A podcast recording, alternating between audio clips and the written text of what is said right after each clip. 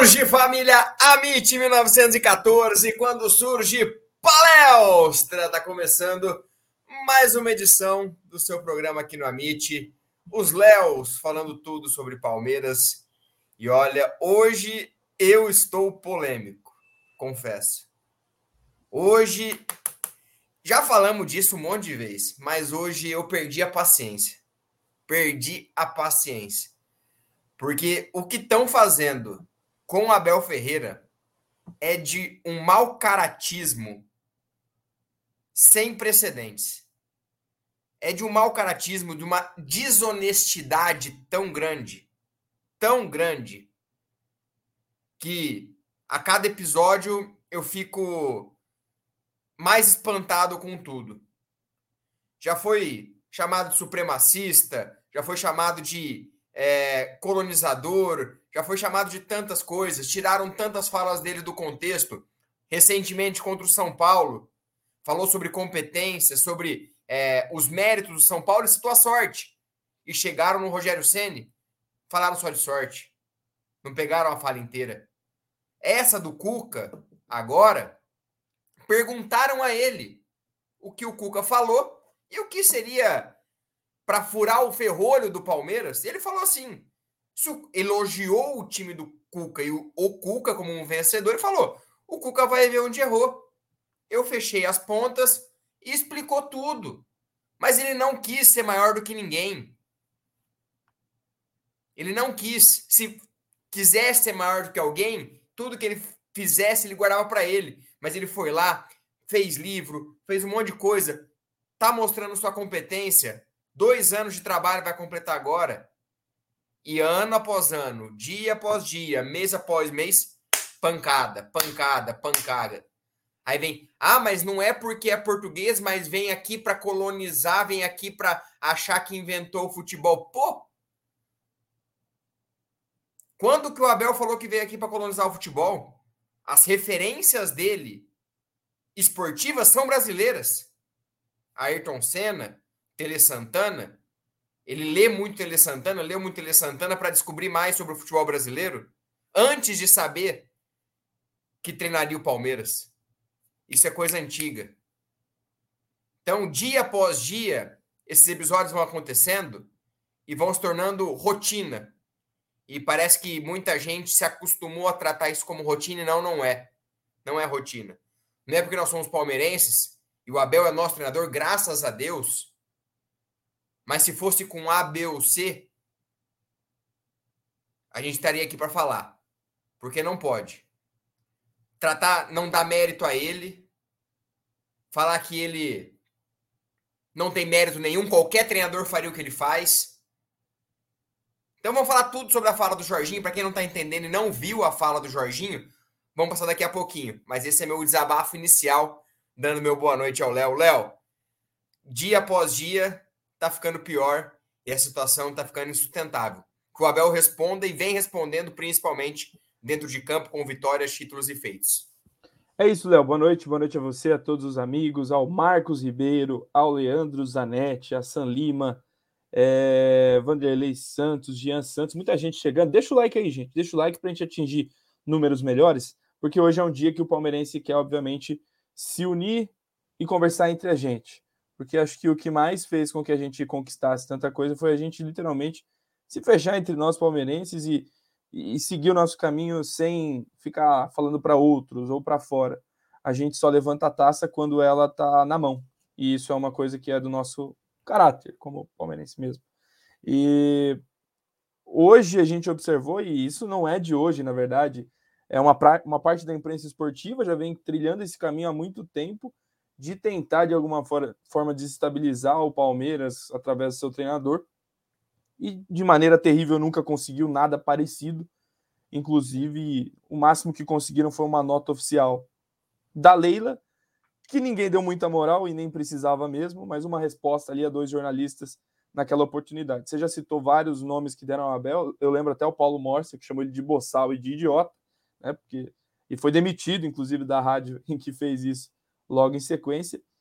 E, enfim, é, essa orquestra ela está aumentando. Esse grupo de haters e haters renomados, e não são haters de rede social, são haters da vida real, haters do meio do futebol, está aumentando. É uma rede que vai se sustentando cada vez mais. É, a gente vai falar muito sobre isso, os motivos que levaram, é, talvez, a essas falas de Cuca, de Jorginho, de é, Mano Menezes mais de uma vez, do João Santana outro dia, é, e, e, figuras que não são simpáticas ao palmeirense, mas que tentam, à sua maneira, ser isentos, como o Casagrande, por exemplo. Casagrande nunca foi aquele cara que você, tem, você vê um comentário técnico dele super bem feito, mas ele sempre teve ali uma linha de pensamento muito simples. É um cara que gosta das coisas assim, é, muito, muito transparentes. O Casão é um cara, tipo, tem as suas falhas, não vou criticar, é, tem a sua vida pessoal, mas sempre tentou passar para o telespectador o que está acontecendo. E ele falou exatamente isso.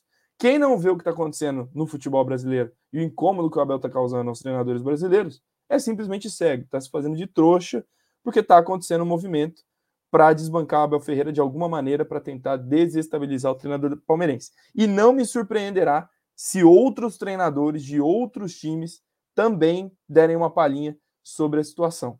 Né?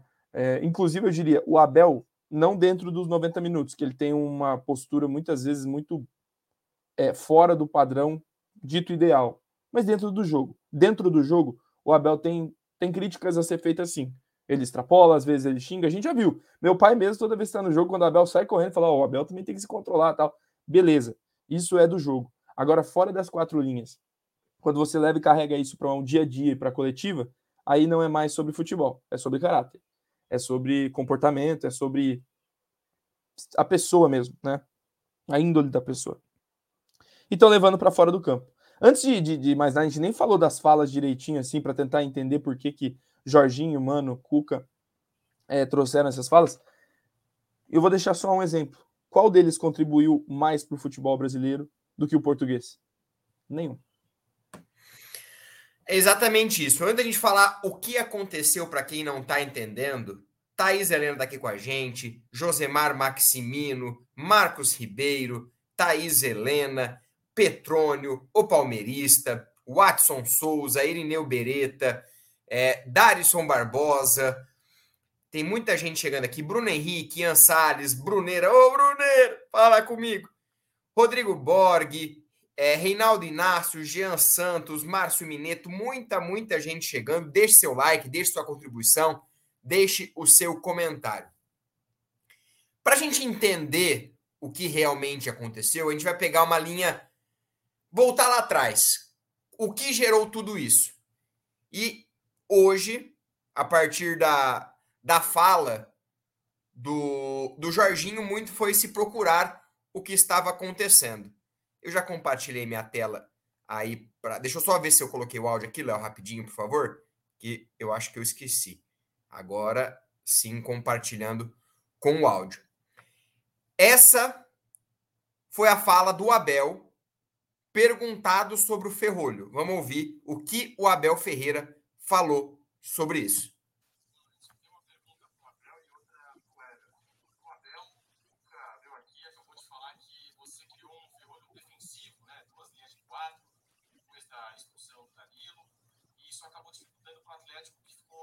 espaço. Ele até disse que o Atlético teve mais espaço no jogo, ficou 11 contra 11, né? E aí eu queria saber sobre o ferrolho defensivo. O Everton, exatamente sobre isso, na expulsão do Danilo. O que passou pela sua cabeça? A penalidade chegou a passar pela sua cabeça?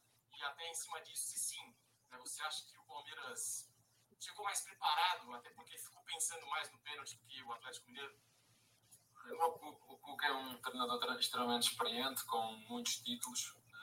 Ele seguramente, quando vir este jogo, ele vai perceber que tinha muita gente por fora do nosso bloco. Tinha sete jogadores, tinha por fora do nosso bloco, por fora. E tu tens que ter gente por dentro para poder atacar a nossa linha. Ele tinha o ponta, os dois pontas por fora, os dois laterais abertos, os zagueiros ainda por trás e, pouca, e poucos jogadores dentro do nosso bloco. Dentro do nosso bloco. Tinha que ter mais jogadores dentro do, do, do nosso bloco.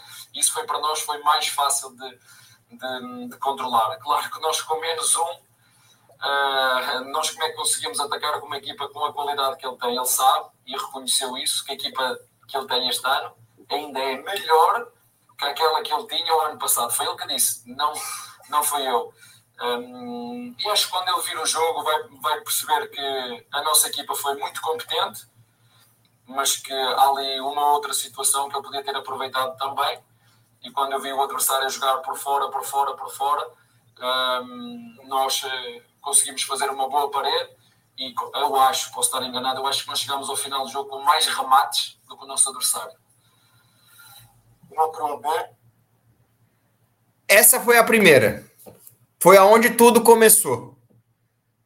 Léo e pessoal do chat, aonde que o Abel falou mal do time do Atlético Mineiro?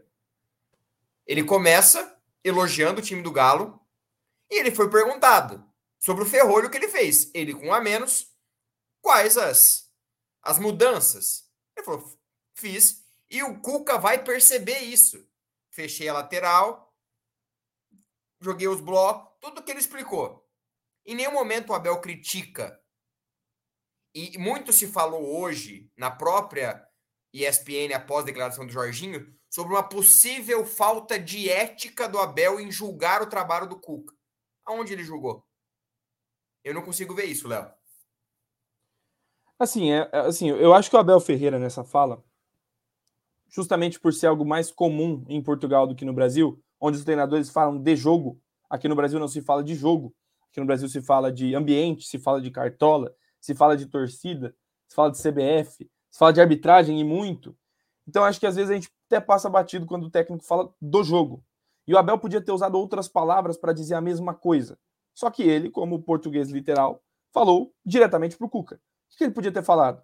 Nos dificultaria muito mais se fôssemos atacados por dentro, sem citar o Atlético Mineiro. A fala seria exatamente igual ele estaria falando do que causaria mais problemas para um time que estava com 10 e depois ficou com 9.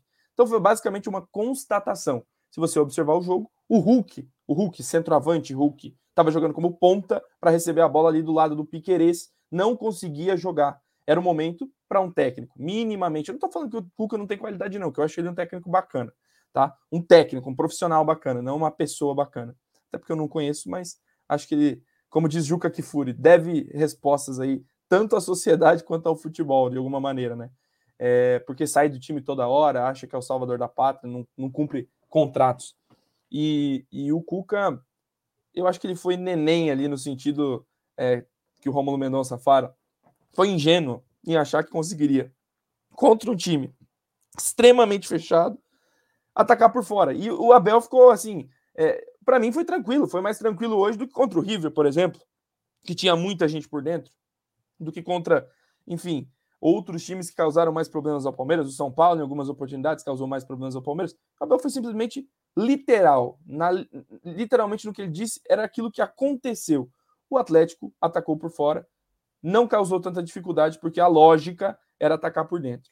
O Cuca, e obviamente, é, toda a sua patotinha, todos os seus amigos no futebol, que não são poucos, o Cuca é um cara super conhecido no futebol brasileiro, se incomodou e, obviamente, se incomodaria porque o Cuca, é, inclusive, a gente viu depois, tanta parte dessa história é engraçada, o Facincani tendo que é, mostrar um pouco, de maneira muito bruta, inclusive, para o público do futebol, talvez as hipocrisias do Cuca nessa história. Porque é, ele cita o Palmeiras como um time unicamente reativo, e como é que com um jogador a mais durante quase todo o jogo, dois a mais até o final do jogo, você sofre mais finalizações do que finaliza, né? Não era mais para uma autocrítica do que uma crítica ao treinador que ganhou? É. Ah, ele foi ouvir no vestiário uma música. E eu tô com o cane. O Cuca usa a mesma camiseta desde não sei quando, usou calça vinho, atribuiu a coisas que são respeitáveis na fé das pessoas, atribuiu a manias, algo que ele, inclusive, toma para si o tempo todo, que é a questão dos vícios, manias e superstições que é super normal também. Todo mundo tem. Então, assim, ele acabou olhando para o espelho. Eu acho que essa é a situação. O, o Cuca acabou na entrevista desabafando para ele mesmo, né? destilando a raiva que ele estava de ter fracassado. Porque se o cara monta uma retranca, não é propositivo, nem acompanha o time nos pênaltis. Dois a menos porque o time é muito violento. Como é que você perdeu para esse cara? Três vezes. Aí não dá, né, Cuca? Você acabou de bater aí no. É aquela coisa de socar a parede. A parede não vai sair do lugar, mas sua mão vai sair sangrando. Acho que quem perdeu mais nessa história toda foi o Cuca. Acho que o Cuca poderia até de uma maneira irônica ter sido ter saído por cima. Falou, é, eu tenho muito a aprender mesmo. Sabe aquela coisa de ser mais irônico? Ele até sair aí, até iam olhar para a fala do Abel de um jeito pior. Mas não, ele quis ir para o combate e chamou os amiguinhos que, convenhamos, né? É, é tipo Thanos chamar o, o professor Pasquale e a, a Super Nani para ir defender ele. Pelo amor de Deus. É, Jorginho e Mano Menezes são inexpressivos hoje no futebol brasileiro. E, e Léo, e, e me parece é, é, muito incrível esse movimento. Eu quero passar pelo superchat antes, mas cara, perdeu três vezes. Aí criam-se teorias e mais teorias sobre o Abel, sobre o futebol reativo e toda aquela circunstância que. E me parece muito o cenário de 2017 do Palmeiras com o próprio Cuca, onde ele volta se achando o salvador da pátria, um elenco muito parecido, com mais investimento. Ele não consegue lidar, a panela de pressão explode.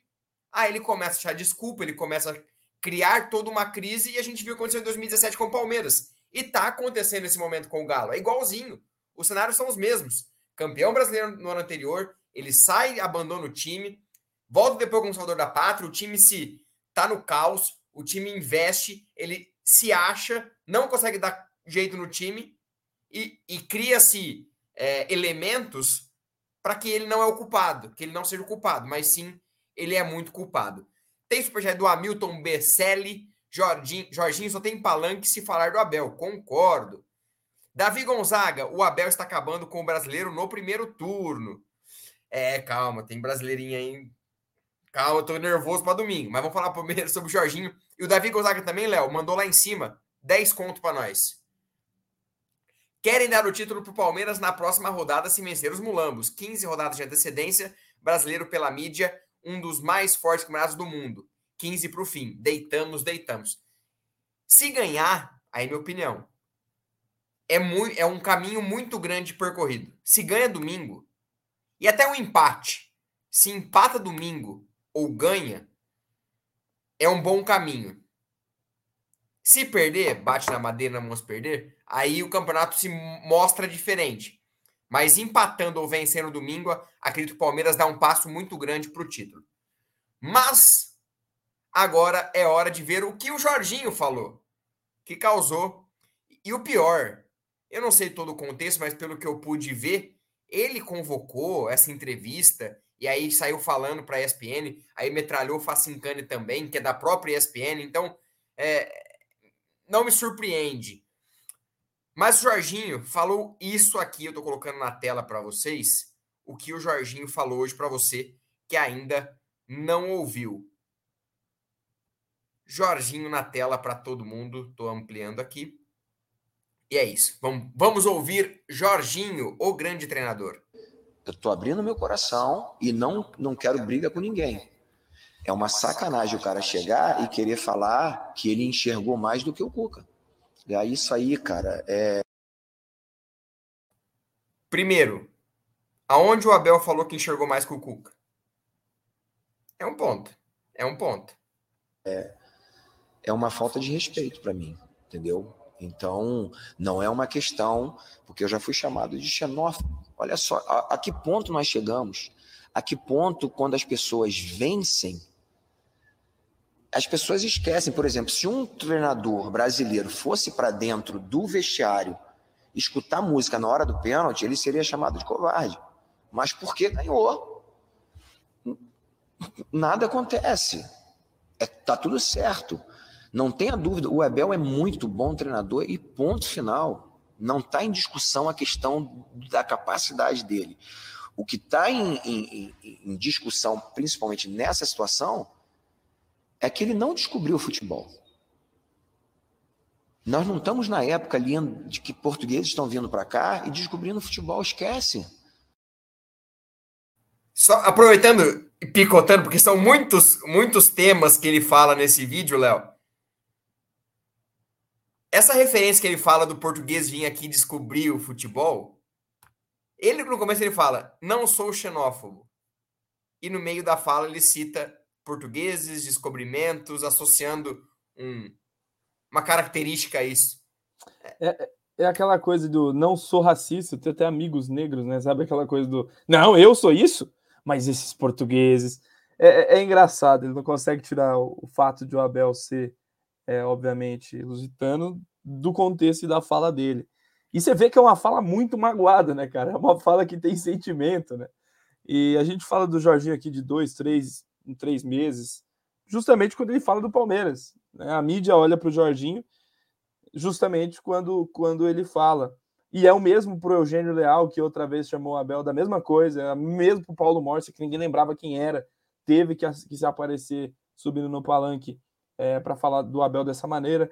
É, o Mauro César Pereira gosta muito de cutucar o Abel também nos comentários dele, né? De, não nesse sentido, ele até fala mais do jogo, que se incomoda com o estilo, nunca entrou no mérito de ser português, isso é justo até a gente falar, mas gosta de cutucar, porque sabe que dali sai audiência, dali sai clique, dali sai uma matéria que, que é uma matéria muito mais acessada. E hoje o Brasil né, olha para o melhor treinador do país e, e ele, obviamente, será o centro. Só que eu não consigo compreender é, em que isso agrega para o futebol brasileiro. Eu estou falando dos treinadores brasileiros que se preocupam com o futebol brasileiro.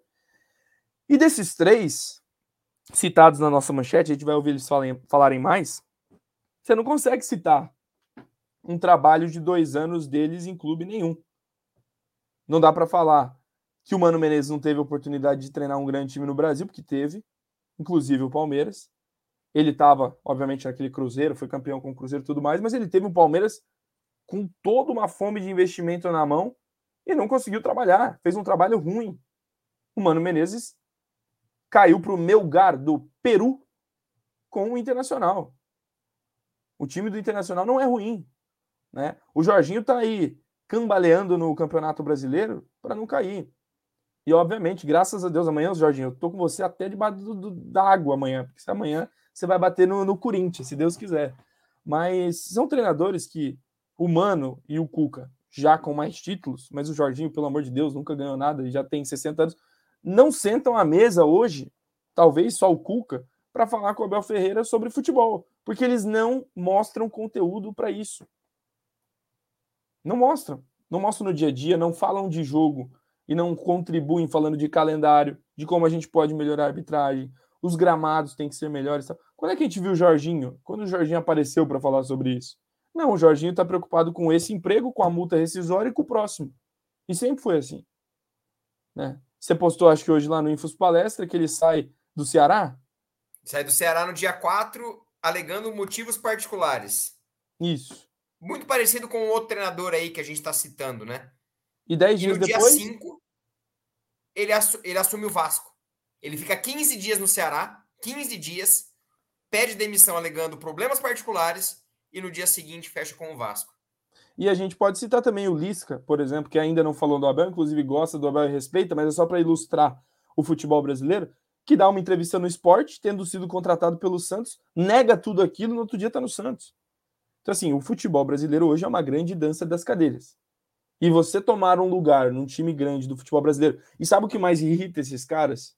O Abel não trilhou o caminho do Jorge Jesus. Se o Abel tivesse, depois de um ano e pouquinho ali, ganhado seus títulos e tchau, obrigado, ninguém ia falar nada. O Abel não ia ser o colonizador. Porque ninguém fala do Jorge Jesus como colonizador. Ninguém lembra do Jorge Jesus e fala dele desse jeito. Ele veio aqui para colonizar. Por quê? Porque ele ficou pouco. Ganhou o que tinha que ganhar e não incomodou muito. Não incomodou muito. O Abel incomoda porque o trabalho parece não ter fim. Para esses caras, é uma eternidade o trabalho do Abel no Brasil. Isso é inegável, inegável. O time do Jardim foi engolido, acho que em cinco minutos dentro do Allianz Parque. Até conseguiu ali no começo do jogo dar um trabalho. Eles se incomodam porque o trabalho é bem feito. Se o Palmeiras estivesse no meio de tabela e o Abel falasse as mesmas coisas e tivesse os mesmos comportamentos, ninguém ia ligar. Os treinadores brasileiros já estão falando sobre o Vitor Pereira? Alguém viu algum treinador brasileiro se declarar contra a fala do treinador Vitor Pereira, que não vai ganhar nada esse ano lá no Corinthians? Algum... O Jorginho falou nessa entrevista que ele foi arrogante, que ele não pode tratar um clube brasileiro assim. Não falou por quê? Porque não incomoda. Não está vencendo, não está à frente, não vai ganhar mais título. Então, é simplesmente esse ajuste que tem que ser feito. Quem incomoda é quem está na ponta. Só isso. É isso. Daqui a pouquinho a gente vai passar pelo chat, porque tem que terminar a fala do Jorginho, porque agora é a. Antes da gente continuar, vamos passar pelo superchat pra gente não perder, Léo. Tem dois superchats do Fabrício Furlan. Cuca é doído recalcado. Mano está cavando vaga no emprego do Gambá. E Jorginho é terra floresta. A única coisa boa que o Jorginho fez pelo Palmeiras foi ganhar do Lucha lá em 2020. Foi demitido o Lucha e o Abel veio. A única coisa boa que o Jorginho fez pelo Palmeiras na sua vida. E também o avalonista Jorginho chora desde Cafu, desde o Cafu na final do Tetra. Obrigado, o avalonista. Daqui a pouquinho a gente passa pelo chat, porque acho que agora é a pior fala. Quando ele cita que qualquer um ganharia com esse time do Palmeiras, porque tem dinheiro. E não, Jorginho, não ganharia. Renato Gaúcho falou isso com o Flamengo. É fácil ganhar com o Flamengo. Ganhou alguma coisa? Não ganhou nada. Aí cita o Cebola, que faz um, fez um baita trabalho no Palmeiras, merecidíssimo, é respeitado demais pelo Abel. Vai na no pós-jogo da vitória contra o Atlético Mineiro e veja o abraço que o Andrei dá no Abel, que o Abel dá no Andrei. Se respeitam, é um trabalho bem feito. Não precisa um ficar jogando pro outro. Mas vamos ouvir o que o Jorginho falou. O que aconteceu com o Jorge Jesus foi algo extraordinário que está acontecendo com. Mas por que tem um elenco como o Flamengo e tem um elenco como o Palmeiras? Eu quero ver ele fazer o que ele está fazendo. Vem aqui no Atlético. Vem aqui e vai ser campeão brasileiro. Mas eu sou um cara muito transparente e estou falando aqui com muita consciência. Ele não pode falar o que o outro treinador, porque ele não sabe mais do que o outro. Ele, ele, ele é vencedor porque o outro, se tivesse outro ali, ele também seria vencedor. O Cebola estava fazendo um excelente trabalho antes dele chegar. E quem sabe se o Cebola não permanecesse, ele não teria sido campeão como ele foi. Porque o Palmeiras tem muito, mas muito dinheiro.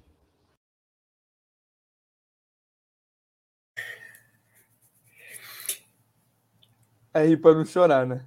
Jorginho, vou falar bem a verdade para você agora. Minha minha fala. Mano Menezes passou. Lucha passou, Lucha ganhou um paulista, mais aos trancos e barrancos. Passou tantos treinadores do Palmeiras, 2017, passou Roger Machado, um Palmeiras é, multimilionário, com contratações de Felipe Melo, Borja, Guerra, Michel Bastos. E não ganhou nada. Não venceu nada. 2017 foi o Eduardo Batista, perdão. Aí depois veio o Cuca 2018, veio o Roger Machado. O Flamengo tá aí, e não é porque o cara é estrangeiro que vai dar certo. Passou o Domenech, não ganhou nada. Aí veio o Rogério Ceni, ganhou, fez um bom trabalho, ganhou pelo Flamengo. Não era espetacular, mas ganhou. Aí veio, veio o Paulo Souza. Paulo Souza, olha, compatriota do Abel Ferreira, português também. Não ganhou nada. Aí veio um brasileiro e tá fazendo um baita trabalho. É inegável o trabalho que o Dorival está fazendo. Merece elogios. É um time muito forte. Tem dinheiro, tem tudo, sim. Mas o trabalho não está resumido apenas nos jogadores. Tem uma comissão. E eu estava assistindo agora há pouco o Rodrigo Fragoso fazendo uma live. Que o Fragoso perguntou ao Jorginho: imagine o Jorginho ganhar a Sul-Americana agora e desmerecerem o trabalho do Jorginho vencendo uma Sul-Americana, ou ele assumindo um time de ponta e simplesmente falando, não, é fácil ganhar com dinheiro. Então, Léo, é, é um combo de, de baboseira, é um combo de é, idiotice, é um combo de asneira que esse que o Jorginho falou hoje, e ele tá engasgado desde o Palmeiras, meu Palmeiras, meu Palmeiras, e tantas outras coisas. E lembrando que lá atrás ele falou: é impossível, é inadmissível um português vir aqui no nosso país e xingar os nossos árbitros. Mas ele não faz, ele é um santo. Jorginho é um santo na beira do gramado. Ô, Léo, é, sabe, sabe aquela. Todo mundo, quando era criança aí, lembra no colégio, na escola, que no recreio você tinha um, um amigo que você zoava e ele perdia a linha. Perdia a linha. Saía correndo, não sei o quê. É aquele do. Eu tava vendo o Sormani, eu, eu dei risada esses dias. Tava vendo as pérolas do Fox Sports Rádio. Eu lembro que o Felipe Melo bateu no Uruguaio. Aí o Sormani fala que o uruguaio era tão mimimi que foi para cima e quando a falou: ele me bateu. Ai, ele me bateu. O, o, o, Jorginho é esse cara, cara. O Jorginho é esse cara. Ele não sabe, não desce pro play. Não sabe jogar, não desce pro play. Ele é chorão, cara. Ele é chorão. Ele não aceita ver um treinador que não é da, do grupo de amigos dele que esteja ganhando. Ele está incomodado. E porque muitas vezes né, ele não consegue ver o que tem sido feito. E aí é o ponto que eu quero chegar. O Jorginho, eu tenho plena convicção de que ele não sabe o que o Abel tem de diferente. Sabe por quê? Porque ele é ignorante mesmo. Ele não entende de futebol como o Abel entende. Hoje, o Jorge Igor colocou no, no Twitter dele, o narrador, que desculpe-me o Jorginho, que tá perdido, né? Ele não colocou isso, mas desculpe o Jorginho. Mas para falar de futebol hoje, o Abel não senta na mesma mesa do Jorginho. O Jorginho não tem, não tem lugar ali. O Jorginho vai ter lugar na mesa do Guto Ferreira, na mesa lá do, do Lisca. Lá ele vai caber. Mas hoje, o futebol brasileiro, para se falar de futebol, tem poucos treinadores que conseguem contribuir. Porra, um livro. Quantos anos você tem, Jorginho? Quantos anos você tem, cara? O que, que você produziu? Qual foi sua ideia de jogo? Né? Numa, numa decisão, o que, que você fez de diferente? Na casa do adversário lá na, na Argentina, você colocou um meio-campista de 18 anos na lateral, do nada, e mudou o jogo com um ajuste. O que, que você viu do futebol? O que, que você fez? Você não fez nada, Jorginho. Jorginho, você não fez nada. Jorginho, a gente só te vê no Vasco, naquela pindaíba danada, você sai, você volta, você vai, você volta. Parece aquela história do, do Geninho no Havaí, do Hélio dos Anjos no Goiás. Aquele cara que tá ali sempre e nunca ganha porra nenhuma. Essa é a realidade. Porque você não tem a contribuir. Você não tem a contribuir neste nível. E não é um problema. Eu também não teria a contribuir. Eu não sou treinador de futebol. Não sou, não sou nem comentarista. A gente vem aqui porque a gente é palmeirense. Mas você não tem como avaliar porque você não sabe o que está acontecendo no campo. É por isso que você acha que, que ele não inventou a bola, é por isso que você acha que ele não pode desrespeitar o Cuca, que ele não desrespeitou o Cuca, ele fez uma crítica construtiva, talvez, ali, ao jogo. O que causaria mais danos ao futebol do Abel naquele jogo do Atlético? Jogar por dentro, fazer com que a marcação se desencaixasse e sobrasse espaços. Isso é tão básico, Jorginho, mas tão básico, que você não viu. E que nem o Cuca viu. E aí o Mano, e para quem não está entendendo por que, que o Mano Menezes está aqui no nosso, no nosso GC, o Mano, depois de ganhar do Fluminense, porque na hora boa ele faz gracinha e sempre foi assim, né? O Mano que vem nas coletivas fala, jogador de grupo, jogador de grupo, aquela coisa dele pomposo pra caramba. O Mano Menezes ironizou a fala do Abel Ferreira. Nós temos que treinar mais jogador dentro dos blocos para sair das retrancas e ganhar.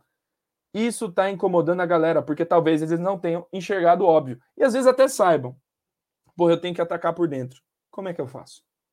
E aí, na hora da execução, também não sabe. Então a gente está falando do treinador Jorginho, que está quase caindo no brasileiro, está tentando ali passar do Corinthians, mas não vai longe na Copa do Brasil. Do Mano, que caiu para o meu, meu gar, meu gar, gente, meu gar do Peru. E do Cuca, que virou aí uma espécie de é, ele não sabe explicar por que, que ele perde, né? Mas sai ganhando de 2 a 0 em casa e toma um empate. Tem a oportunidade no Allianz Parque de ganhar, com dois a mais, não ganha. Gente, é tudo. É o tal do mal. Eu não queria usar essa expressão chula. É mal comido. Pronto. É isso. É isso, Léo. Léo, dá uma passadinha no chat pra galera. Pra galera que participando. Vamos, Vamos lá. Você vai fazer? Então, beleza, vamos lá. Wilson Faria Santos, Jorginho, nem para comentarista presta. Lembra no SBT? Ele comentava horrível. É, tá. Aqui o pessoal, esses caras só vão aprender quando tomar um pau, mas geralmente é assim mesmo, né? É, tomaram vários cacetes aí. Aqui, ó, até o Turco falou do Palmeiras do Abel. Vê se pode isso. E o Moisés tem razão. Teve isso também. O Turco Mohamed atribuiu na verdade, ele falou assim: que o Palmeiras tem sorte, passou por conta da sorte, que não sei o quê, que como é que pode um time. E aí que, que, que é a questão: como é que pode um time que está perdendo de 2 a 0 empatar? Turco, sei que não foi muito diferente de técnicos brasileiros que passaram pelo futebol do Brasil. Se você não, não foi capaz de observar o porquê que aconteceu e o porquê que acontece com frequência, o errado é você. O problemático é você. Então, se você não é capaz de identificar, como outros, gente, o Galhardo, para mim, ainda é um dos melhores treinadores do futebol sul-americano. E ele foi capaz de reconhecer. O River veio ao Allianz Parque, fez um grande jogo, mas ele reconheceu que no primeiro jogo o Abel foi superior e aquilo credenciou ele a passar. Né?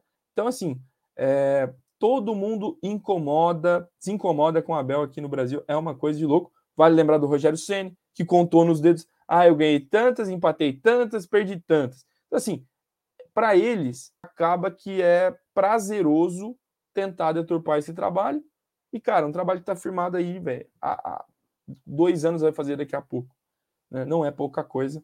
Você não vê esses caras falando, por exemplo, de outros treinadores.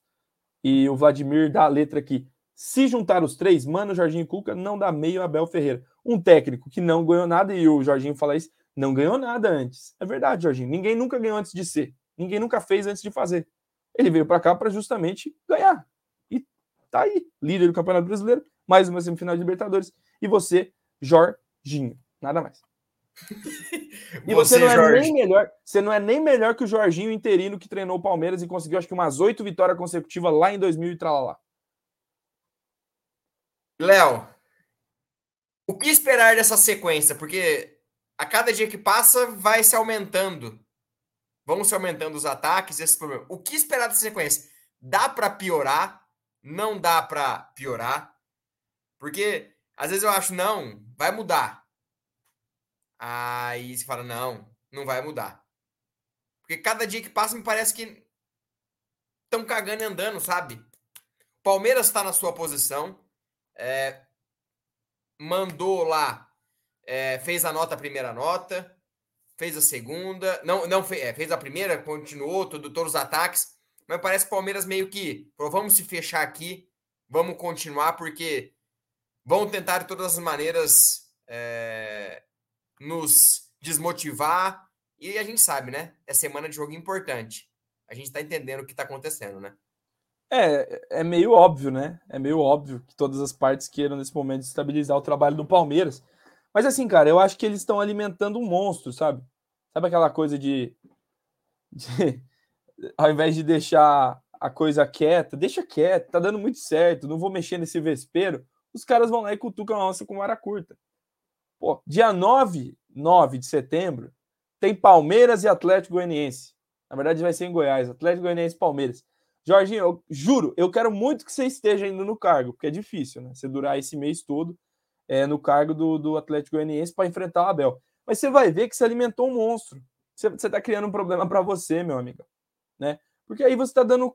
O Abel se alimenta um pouco disso, ele gosta de falar que fora do campo ele não vê muito, não acompanha muito. Já tem informação que ele sabe, é óbvio que sabe, o Abel já recebeu, a comissão já recebeu, e isso alimenta o cara. Falou, qual a minha arma a partir daqui? Ganhar desses caras. O Abel só vai ficar mais motivado a mostrar para esses caras que ele tem capacidade para ganhar. Né? Então acho que é muito simples a situação. Eu acho que isso não vai fazer mal ao Palmeiras de jeito nenhum. A gente já convive com isso através dos jornalistas desde o começo do trabalho do Abel desde o começo do trabalho dele. Agora isso está se invertendo para o próprio meio do futebol. Né? E eu acho que há um medo aí também, um corporativismo aí também, de que o próximo técnico da seleção brasileira não seja o amiguinho Cuca. Porque o Abel está escancarando em algumas falas dele, como foi aquela, que talvez o Cuca, que agora não é mais o favorito, porque era o favorito a assumir a seleção, talvez ele esteja se sentindo ameaçado.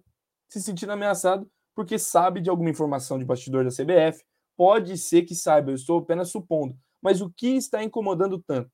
O sonho do Cuca, e ele tem um contrato com o Atlético até novembro, é treinar o Brasil depois da Copa do Mundo.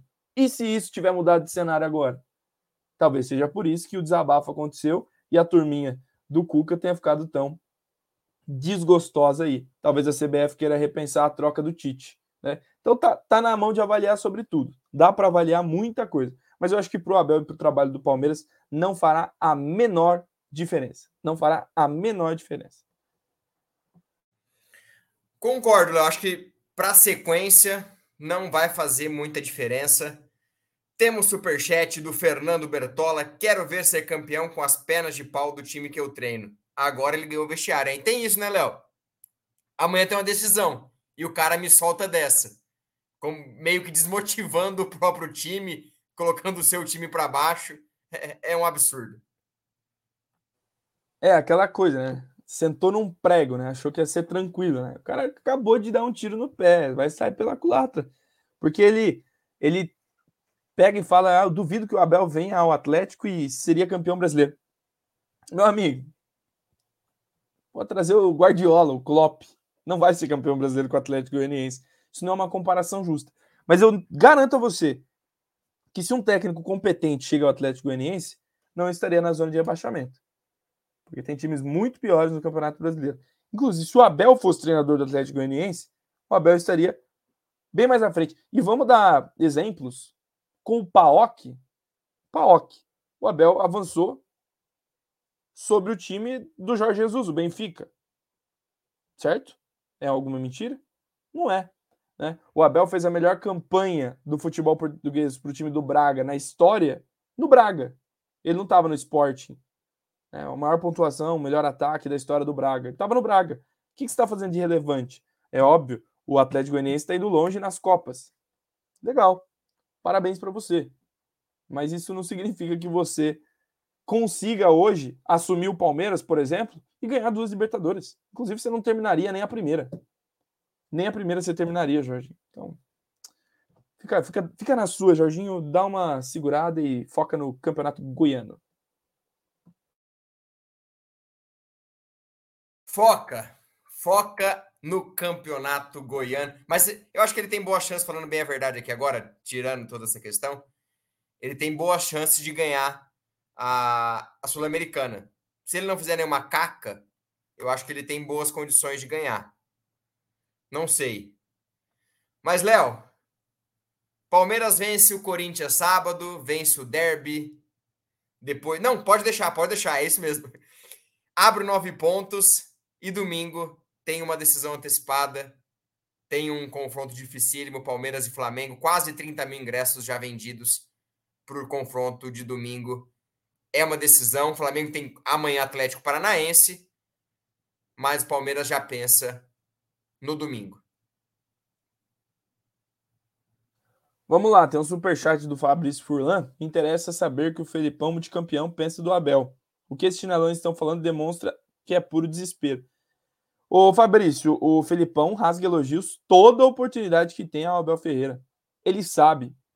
E na verdade, todo aquele que tem honestidade na sua carreira e na sua índole sabe que o trabalho do Abel ele, ele é, um, é um feito, é um grande feito no futebol brasileiro. Você já viu diversos treinadores falando, o Renato Gaúcho falou sobre a consistência desse trabalho e alguns outros treinadores falaram. Né? Você vê o Thomas Tuchel, que é o melhor treinador do mundo ano passado, falou muito bem do time do Palmeiras, do time do Abel. O Jorginho já deu declarações lá do Chelsea que o Abel fez um jogo perfeito na final do Mundial. Então, assim, ninguém discute o trabalho do Abel Ferreira. Aqueles que entendem não discutem. Agora, os que não entendem gostam aí de polemizar em cima de um assunto que é pautado e é importante para as pautas hoje dos, dos, é, dos famosos programas esportivos que precisam de clique. Mas vamos voltar ao assunto brasileirão, no qual somos líderes, novos, nove pontos de vantagem, ganhamos. E a gente tem a humildade de falar, Jorginho, e o Abel, inclusive, reconhece isso, que o Palmeiras não fez o melhor jogo dele no, no sábado para ganhar do Corinthians. O Palmeiras não fez o melhor jogo da sua história. E, isso faz parte. A diferença entre um técnico bom e um técnico médio, como você, até menos que médio na minha avaliação, é que um técnico bom consegue fazer o time ser consistente, competitivo, até no dia ruim. Porque você vê um padrão de organização, você não vê o time se desesperar quando é, encontra uma adversidade. E o Palmeiras mostra justamente isso: consistência mental e de padrões. Os times têm que ter padrões. Né? O Gustavo Scarpa, ontem, ainda no Bem Amigos, deu uma declaração. O Scarpa trabalhou com vários treinadores brasileiros, inclusive no Palmeiras, trabalhou com o Mano Menezes. Beleza, seu Mano Menezes? Escuta aí. É, que o, o, o, treinador brasileiro não foca nos padrões táticos. Isso é uma fala de um jogador que está no futebol brasileiro. Ninguém está falando isso por ele. O, o Scarpa falou isso. Que o treinador brasileiro foca mais na parte técnica, é treino de finalização, de cruzamento e fica com a bola e toque me voe. E ninguém nunca mastigou tão bem para ele quanto a comissão portuguesa os padrões táticos que você deve cumprir em campo. E depois com a bola, meu amigo, a coisa é com o jogador. Então, o treinador brasileiro se preocupa muito com o jogador. O europeu não se preocupa, porque o talento o jogador tem. Se preocupa, de fato, com a parte tática. E foi essa a grande diferença. Né? Para o jogo de domingo, e aí já fazendo fechando esse parêntese, eu acho que a sequência do Palmeiras agora é tudo ou nada no Brasileirão. Não significa se perder é nada, mas é tudo ou nada na parte da vitória, na parte boa. São dois jogos contra times que estão em cima. Agora teve o tropeço do Fluminense, que foi importante, foi bom. É, mas o, o jogo contra o Flamengo é uma decisão, é uma final antecipada. Eu acho que é, a vitória, inclusive pelo retrospecto, os últimos jogos no Allianz Parque contra o Flamengo não tem tido resultados de vitória para o Palmeiras. Acho que são quatro jogos em que o Palmeiras não vence o Flamengo no Allianz Parque, dois empates e duas derrotas. Uma, inclusive, enquanto o Mano Menezes era treinador, e ali caiu, tomando um 3 a 1 vexatório, um time sem padrão, um time todo espaçado né, que jogou contra o time do Jorge Jesus, e naquela oportunidade é, a gente via uma diferença grande né, entre as equipes. Depois disso, já tivemos jogos como o da Recopa, onde o time do Palmeiras foi, foi mais competitivo, conseguiu vencer, é, empatar e não venceu nos pênaltis por detalhes. Tivemos a final da Libertadores, o Palmeiras de novo competindo bem, ganhou na prorrogação. Então, é, o momento do confronto ele tem dois cenários: o do retrospecto em casa e o do futebol que o Palmeiras apresenta. Para o campeonato, para o Palmeiras, vencer é quase é, encaminhar, como você bem disse, porque serão 15 jogos, 12 pontos, é uma, é uma diferença muito grande a ser tirada. Então, a, acho que o Palmeiras vencendo pode ser um, um grande alívio aí é, nesse sentido do, do Campeonato Brasileiro, porque vai fazer o Palmeiras aí se preparar um pouquinho, com um pouquinho mais de paciência para os jogos contra o Atlético Paranaense, que vão ser complicadíssimos, na minha avaliação. Então, acho que é, ganhar do Flamengo é. O Palmeiras, mentalmente, obviamente, vai querer muito. A torcida tem que empurrar muito. Mas a gente sabe, é, nome por nome, talvez o Palmeiras. Talvez não. O Flamengo tem um elenco melhor que o do Palmeiras.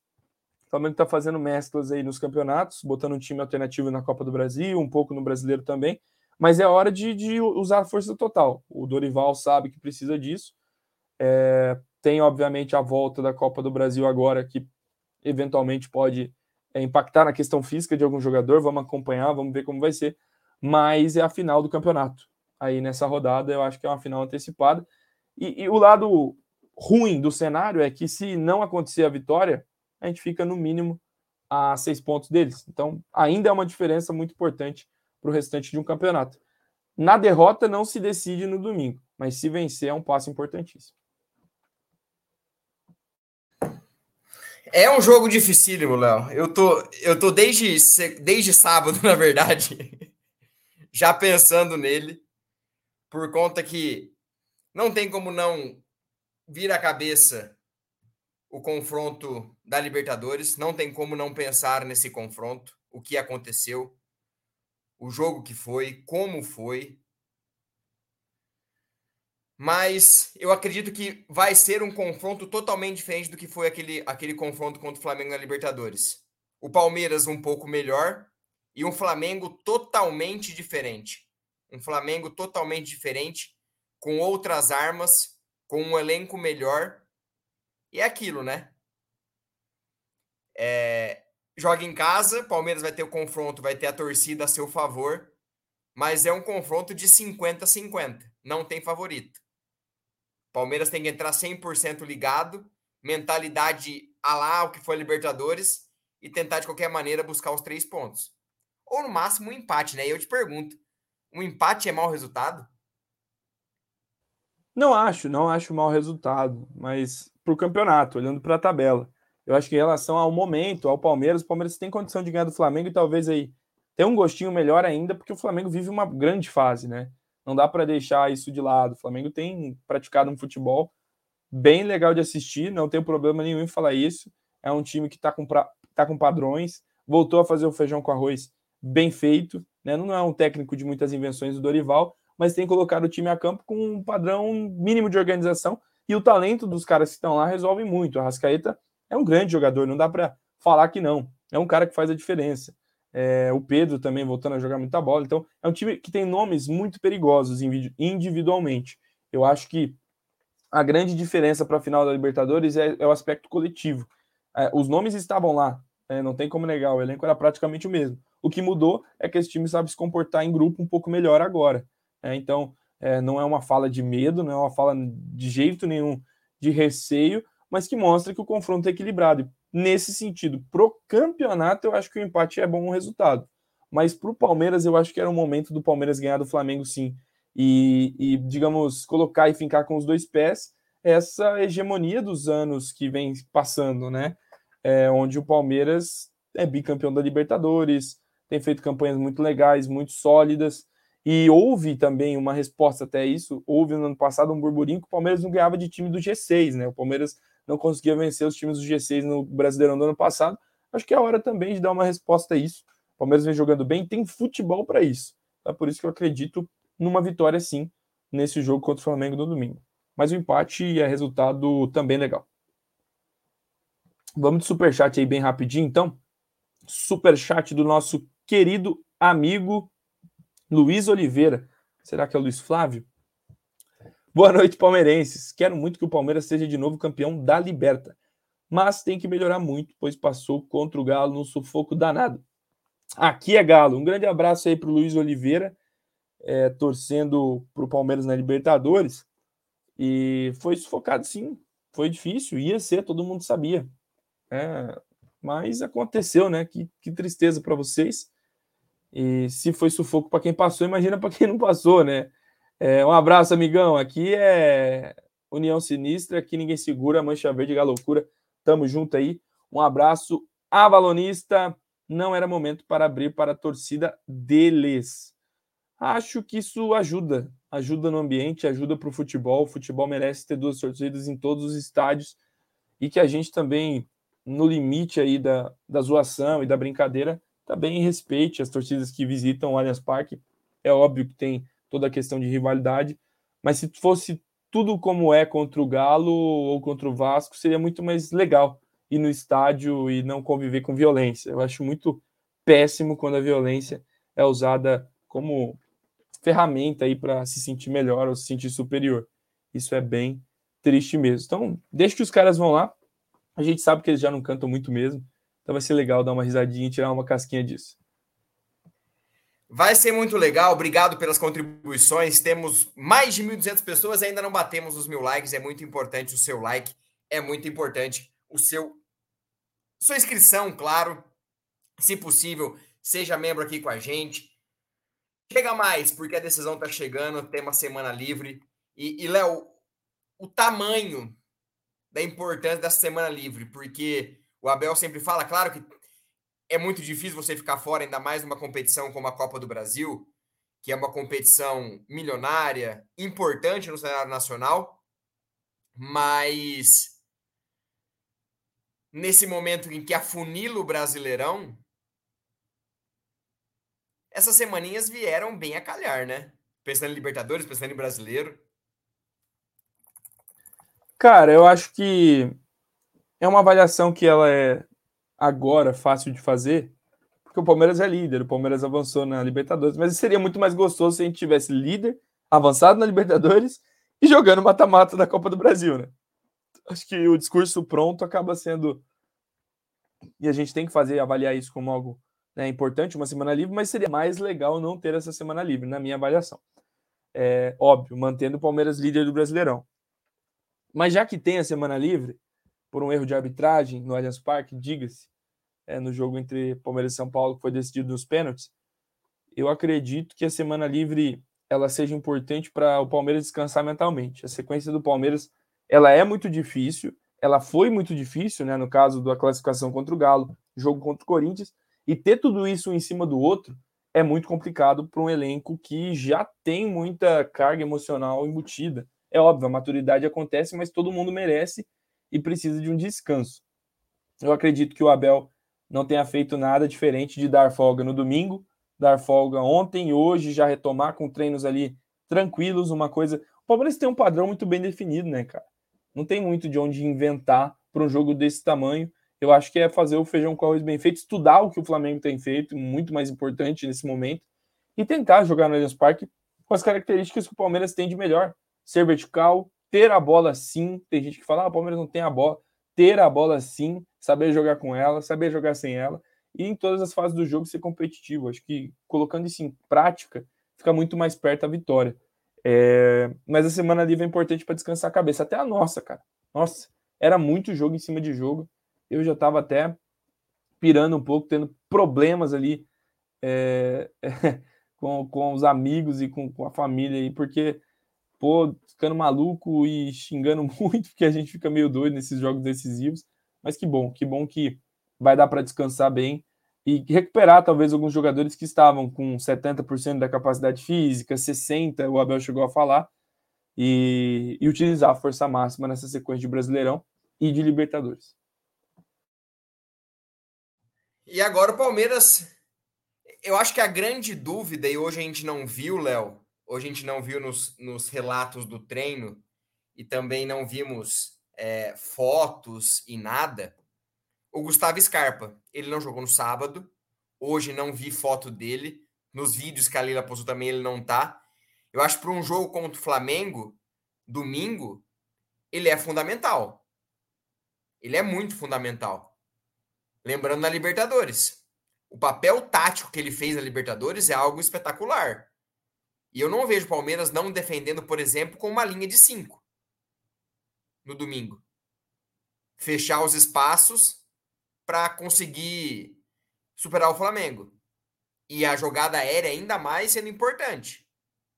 Então, o Gustavo Scarpa, que vai sair no final do ano, é uma pena, e ele falou ontem no, no, no Bem Amigos, da escolha, e, e, a maturidade dele, Léo, a maturidade que ele adquiriu esse ano, a maturidade que ele adquiriu com o Abel, a maturidade que ele teve ao decidir sair, mas ficar até o final do contrato se dedicando, hoje, para mim, o Gustavo Scarpa é o principal jogador de temporada do Palmeiras. Mas disparado, disparado, disparado.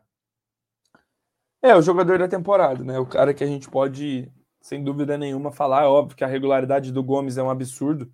E o Gomes tem feito jogos impecáveis. O Murilo tem tido também aí grande destaque no Palmeiras. Mas o nome da temporada é o, o Gustavo Scarpa. E ontem ele deu uma entrevista bem bacana para quem é, quiser assistir aí no Bem Amigos. Foi questionado sobre coisas importantes, foi questionado sobre o momento dele. E a decisão dele de ir para a Inglaterra jogar no, no time que vai cair, que todo mundo sabe que vai cair, é uma loucura do padrão Gustavo Scarpa. Ele não, não é do padrão do jogador tradicional. Ele gosta de coisas que o jogador não gosta, ele faz coisas que o jogador não faz.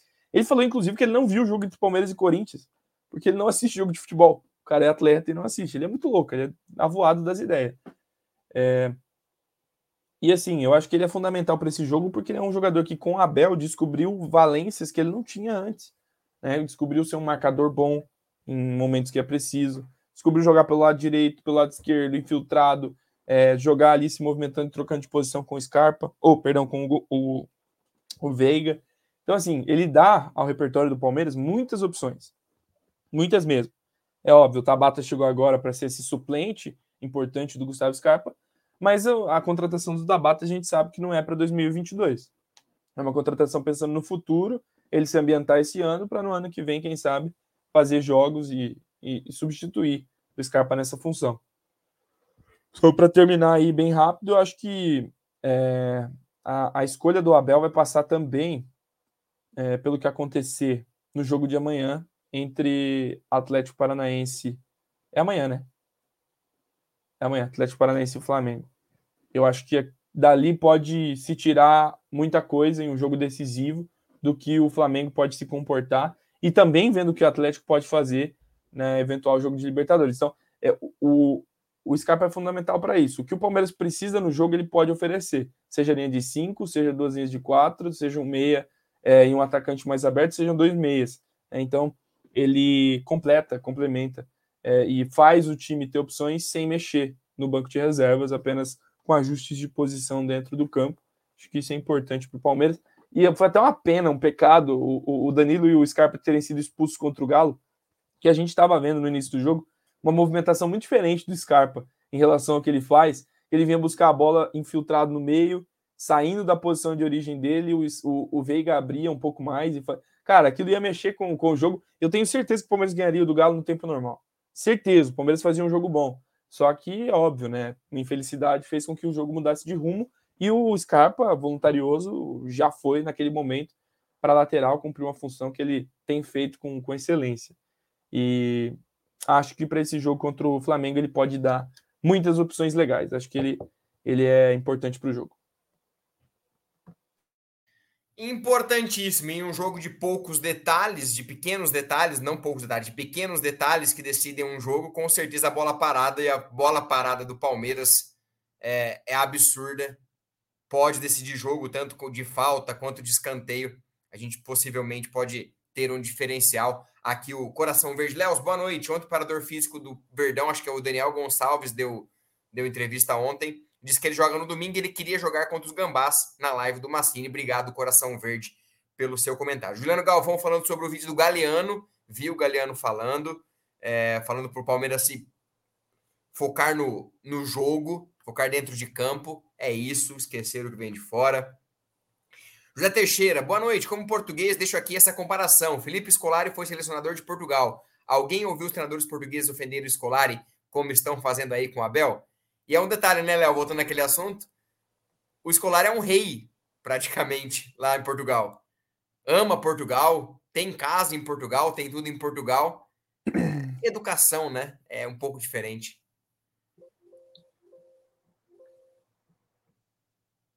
Aí voltou. Rapaz, deu uma travada aqui, apertei um botão que travou meus, meus cliques. Mas é, é diferente, é uma questão que eu acho que é, eles no futebol tem uma organização muito diferente da nossa. O Abel já falou sobre isso algumas vezes.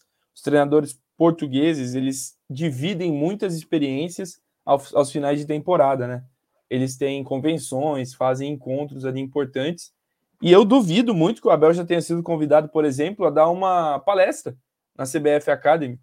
Será que a CBF Academy já convidou o Abel para dar uma palestra aí para Jorginhos, Manos Menezes, Cucas, ou a gente viu outro dia quem que era o cara que estava dando, dando curso da CBF? Era um técnico horrível. E a gente vê esses caras lá o tempo todo. Essas figurinhas carimbadas aí do futebol brasileiro. É Doriva dando curso na CBF. Elano dando curso na CBF. Me desculpa, cara. A gente tem que trazer treinadores competentes do mundo todo. O Abel é só mais um deles. Para nossa história é espetacular. Mas o Abel é só mais um deles no mundo. E em Portugal eles têm uma cultura diferente, eles querem que todas as experiências dos treinadores portugueses, seja fora, seja em Portugal, sejam divididas para que eles atinjam é, mercados maiores. Ah, mas não tem técnico português na Premier League. Até outro dia, tinha ali o Marco Silva, o Nuno Espírito Santo, enfim, eles estão sobre o mundo todo. Tem o Mourinho, que é uma grande referência.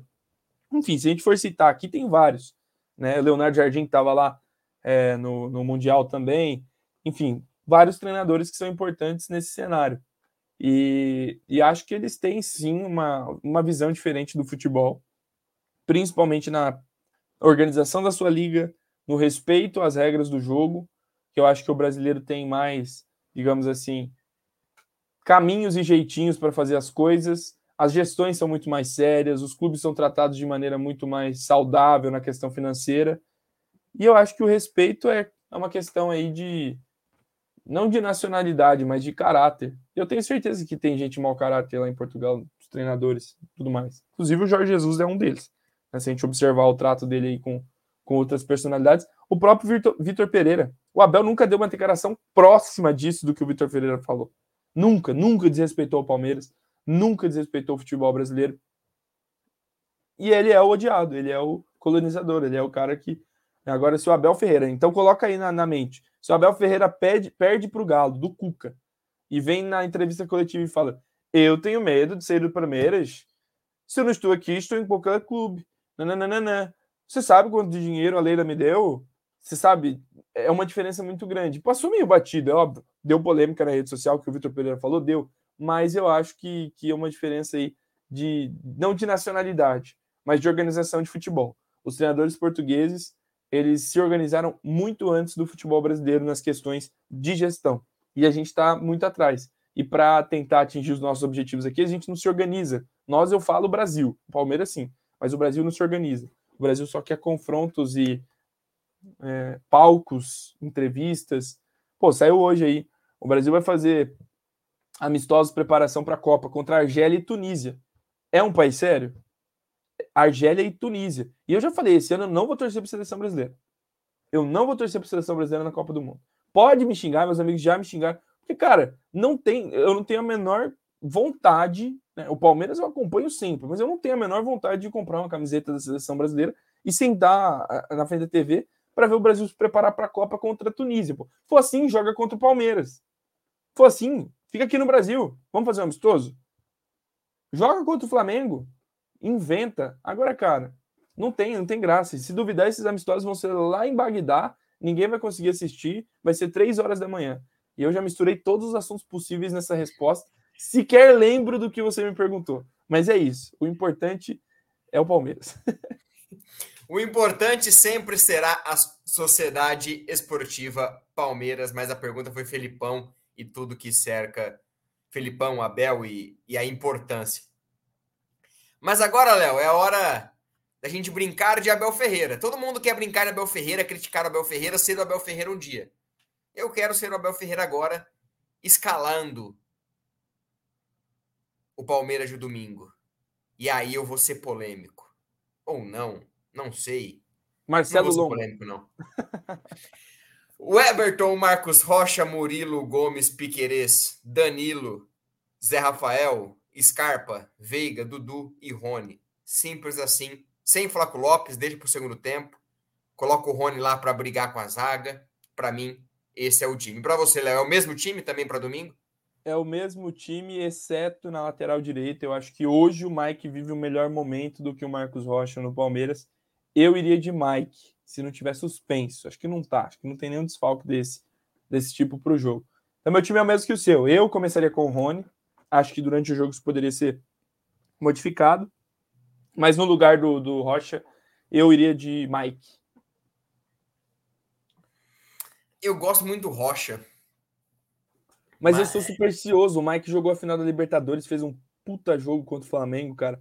E o Mike é mais veloz. Eu acho o Mike mais tem mais a ultrapassagem, consegue chegar à linha de fundo um pouco mais. E eu acho que esse jogo não é um jogo em que o Rocha ele agrega muito nos jogos em que o Palmeiras é mais propositivo. Ele tem uma saída de bola melhor. Ele consegue alguns passes interessantes, sim, se conecta bem com o Dudu ou com o Veiga quando tá por ali. Mas o Mike para o jogo em que a gente tem que ser marcador, combativo, eu acho que ele, ele agrega mais Palmeiras. Eu acho que o, o Abel tem duas grandes peças ali na, do lado direito, é óbvio, mas eu iria de Mike. É, e ele mesmo fala, né, né Léo, que para ele, tem os dois melhores treinadores, dois melhores laterais direitos do país. É... O Gustavo Magalhães pedindo para a gente comparar 11 contra 11. Não vamos fazer isso porque isso, isso vira meme, isso vira vira coisa. Mas é, se, se eu fosse falar aqui a grosso modo, a minha defesa. Eu vou escalar o Palmeiras, o meu Palmeiras ideal, tá? Palmeiras e Flamengo ideal. O Everton, Marcos Rocha, Gomes, Murilo, nenhum da zaga do Flamengo para mim é melhor. Piquerez. Você vai ter escalar o time do Palmeiras, porra. Eu não acho ninguém da zaga do Flamengo melhor que a do Palmeiras. tá bom. Tô sendo sincero. Rodrigo Caio e, e Léo Pereira, não, Davi Luiz e Léo Pereira não é melhor que Murilo e Gomes. Aí eu coloco Danilo, João Gomes, Arrascaeta, Dudu, Pedro e Gabigol. Do ataque só o Dudu. Tiraria o Everton Ribeiro do time deles. Você colocou o Veiga e o Scarpa? É, ah, mas aí o Veiga e Scarpa tá onde agora? Agora aí, ó. Ah, não, eu falo, não precisa fazer isso. O time deles é bom tecnicamente. Eu acho que assim, no, a nossa defesa é muito superior à defesa deles e eles têm é, um meio equilibrado com o nosso. Eu acho que o Thiago Maia joga bola pra caramba também. E o ataque, eu acho que eles têm vantagem. Eu acho que eles têm vantagem no ataque. Eles têm dois centroavantes bons e tem o Arrascaeta, cara. O Arrascaeta, putz, é bom pra caramba ele não é pouco bom, ele é muito bom. Assim, a gente fala de momento. Hoje o Scarpa é o melhor jogador de, do Brasileirão, mas ele não é melhor que o Arrascaeta. O Arrascaeta é o melhor jogador do futebol brasileiro. Mas no momento o Scarpa tem jogado bola. né, para competir com ele. Mas de técnica, pelo amor de Deus. É, pod poderia ser um ataque tipo. Só um último comentário: Arrascaeta, Scarpa, Dudu e Pedro. É, o meu. Ó, eu não vou concordar com sua zaga, que eu colocaria o Davi Luiz na zaga no lugar do Murilo, mas tudo bem, podem me xingar. É... E no meio, eu colocaria o Danilo, o Thiago Maia, eu acho que o Thiago Maia é melhor que o João Gomes, sei lá, mais, mais volante, assim. E, e no meio é, é difícil, é Rascaeta, na frente é o Pedro. Aí sobe os dois lados. O que, que eu faço com isso? O momento é do Scarpa, colocaria Scarpa de um lado e o Dudu do outro. O Gabigol roda no meu time, cara. O Gabigol rodava nesse time para mim. É, seria isso. Seria isso. Mas não passou. Só uns comentários. Pediram pra gente fazer o ONU, né? brincamos aqui rapidinho. Faltou o técnico. Faltou o técnico. Jorginho. Imagina o Jorginho comandando essa máquina. Meu Deus. Léo. Olha o que eu achei. É olha o que eu achei. Diga. Aqui no, no, livro do Abel, abri uma página aqui. É o Cuca, ó. Ô, Cuca, você tá bravo por quê? Por causa disso que você foi homenageado no livro? Vamos ver se tem algum trecho aqui para falar do da final da Libertadores. Ah, tá mostrando treinamento, tá mostrando parte tática. Caramba, hein? É um cara que não sabe falar de futebol mesmo. Meu Deus, que coisa, né? Ai, ai, chega. Márcio Mineto, Denis José, O Imponente, Devanir, Gustavo Magalhães, Jonathan Marques, Márcio Mineto, Vladimir João Pedro, Eduardo Ronco, Josué Léo, é, Reinivaldo da Silva, Darlison Borges, Eduardo Ronco, João Batista Soares, San Lima, muita gente participou. Batemos os mil likes, muito obrigado. Mil e cem likes batemos. Quero agradecer de coração a todo mundo. Deixe nos comentários aqui o seu palpite. Eu vou palpitar. Eu quero palpitar. Quero ver o palpite de vocês e também do Léo. Para mim, um a um. Palmeiras e Flamengo saem empatado no domingo. Para mim vai ser o grande jogo do futebol brasileiro no ano. Vai ser um jogaço de bola. 2 a 1 para o Palmeiras. Rapaz, se ganha domingo, meu Deus do céu. Ai, ai. Ai, ai. Sei não. Gustavo Magalhães, Palmeiras 6 a 2 no Flamengo. Denis José, até mesmo empate dá uma boa vantagem. Carlos Ancheta, pipoqueiro do 7 a 1 tá se referindo com certeza ao Davi Luiz. San Lima, 1 a 0 aqui comentando. Leandro Andeotti 0 a 0 O Denis José falando que empate é ótimo para o Verdão. concordo, empate é ótimo para o Verdão, seguindo nove pontos com uma rodada a menos. Márcio Salco, 2 a 0 nós. Jonathan Marques, 3 a 1 Flamengo. Ô, Jonathan, você é flamenguista? Pô. Márcio Mineto, 2 a 0 Agora é live do Tifose 14, nossos companheiros. Vamos lá nos comentários. Coloquem lá nos comentários do Tifose. Vim pelo palestra. Hoje não é pela mídia. Vamos, vamos lá. Vim vamos pelo palestra. Quero ver a galera ir lá, lá pro Tifose 14 na live dos meninos e comentando. Todo mundo lá. E um spoiler: hoje tem o Egídio de Benedetto de sunga de crochê. Pode ir no Tifose hoje que você vai ver um palmeirense de sunga de crochê. Abraço para o Egídio, para toda a galera do Tifose, o Marcião, todo mundo que, que acompanha e trabalha legal por lá. É, um abraço a todos lá. E vamos para lá, gente. Vamos assistir a live deles. Lá no Tifose 14, parceiro, amigo, irmão aqui do Amit. Perfeito, Leonardo Lustosa. Fecha a conta, passa a régua e. Show zóio gordo. De Jorginho, Cuca e tantos outros por aí. Abel Ferreira que fique por muito, muito tempo no Palmeiras. E quem sabe, ganhando mais uma Libertadores, ganhando um brasileiro, ganhando mais um Paulistão lá na frente. Quem sabe? Quem sorri sempre é o palmeirense. Porque com o Abel Ferreira que tá, ó. Como ele mesmo disse na primeira coletiva do Vinha, do Vinha, top, top, top. Léo, obrigado por mais uma. E é isso. A gente volta semana que vem com mais um palestra. Se Deus quiser, mais uma live para vocês. E lembrando, amanhã tem café com cacau, tem é, tá na mesa, tem live à noite, tem toda a cobertura do Amit para vocês. Domingo tem um pré-jogo espetacular direto dos estúdios, cobertura com Web Rádio Verdão, Tifose, é, Amit, todo o pessoal. E é isso. Se inscreva, é muito importante e faça parte do canal Amit 1914. Léo, obrigado por mais uma e avante palestra. Tamo junto, gente. Um abraço a todos vocês. Avante palestra e chora, Jorginho. Tamo junto.